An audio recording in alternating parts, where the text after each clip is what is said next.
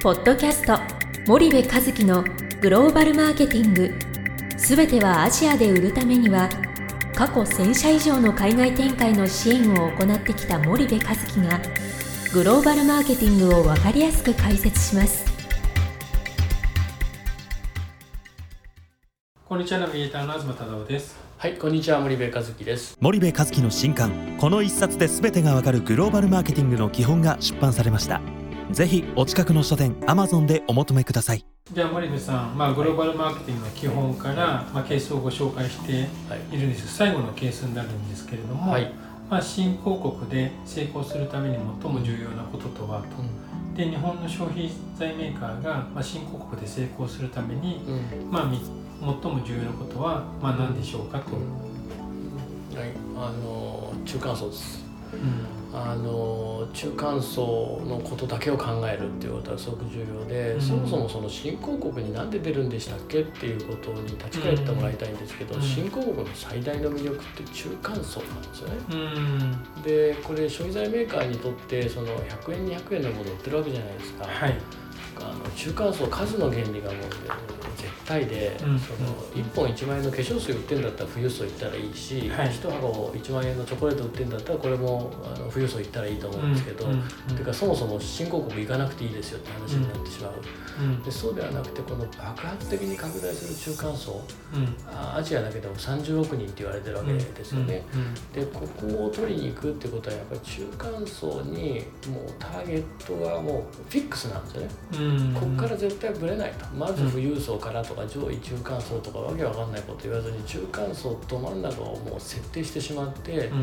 その人たちに売るにはどうしたらいいんだっていうことだけを考え続けてやり続けるってことがすごく重要ではい。成功していない日本の企業ってそうなってないんですよ。うんなんかいろんな事情があってうん。いやいや原材料がどうだとかうん。生産コストがどうだとか、うんなんとかがあってんもうそんなことは中間層には全く関係なくてはい。立ち返るとだってあなたの会社の商品70円ですよと、うん。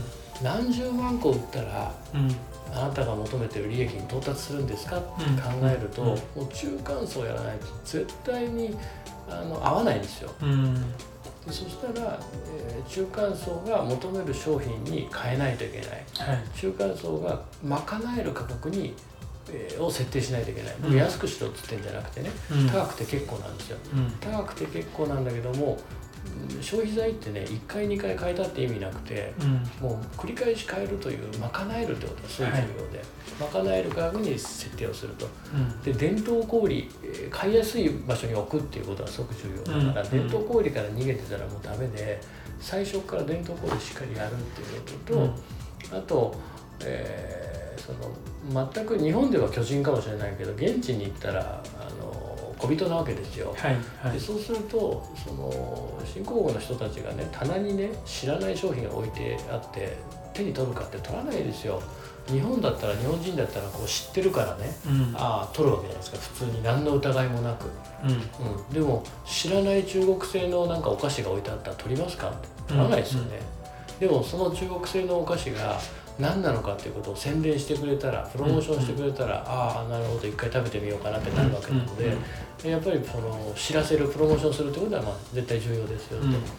でこの 4P をしっかり設定する、まあ、もっと言うと 4C で設定するみたいなことをやっぱりやらないと、なかなかううまくいかない、うん。うん。なのであの新興国で最も重要なのは、まあ、そこになるのかなと。うんいうふうに思います。消費財メーカーにとってはね。うん。なるほど。じゃあ最後にちょっと新興国で成功するためにうん。最も重要なこととははい、もう一回振り中返っていただいて。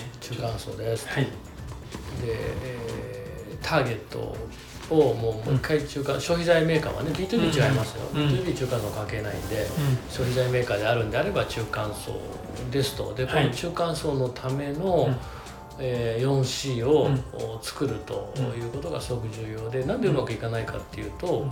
そのもうターゲティングとその 4P しかないんですよ、ん。企業がうまくいかないえー要因っていうのは、ん。でそうするとターゲットが間違っているか、うん。もしくはターゲットは合ってるんだけどそのターゲットに対する 4C とか 4P が間違っているってう。いう、ん。ここをもう一回突き詰めていくと何をどう改善したらいいのかっていうことが明確になるんで、うんえーぜひ皆さん一回整理をしてみてはいかがでしょうか。わかりました。じゃあ、はい。今日はありがとうございました。はいありがとうございました。本日のポッドキャストはいかがでしたか？番組では森部和樹へのご質問をお待ちしております。皆様からのご質問は番組を通じ匿名でお答えさせていただきます。podcast アットマーク spydergrp.com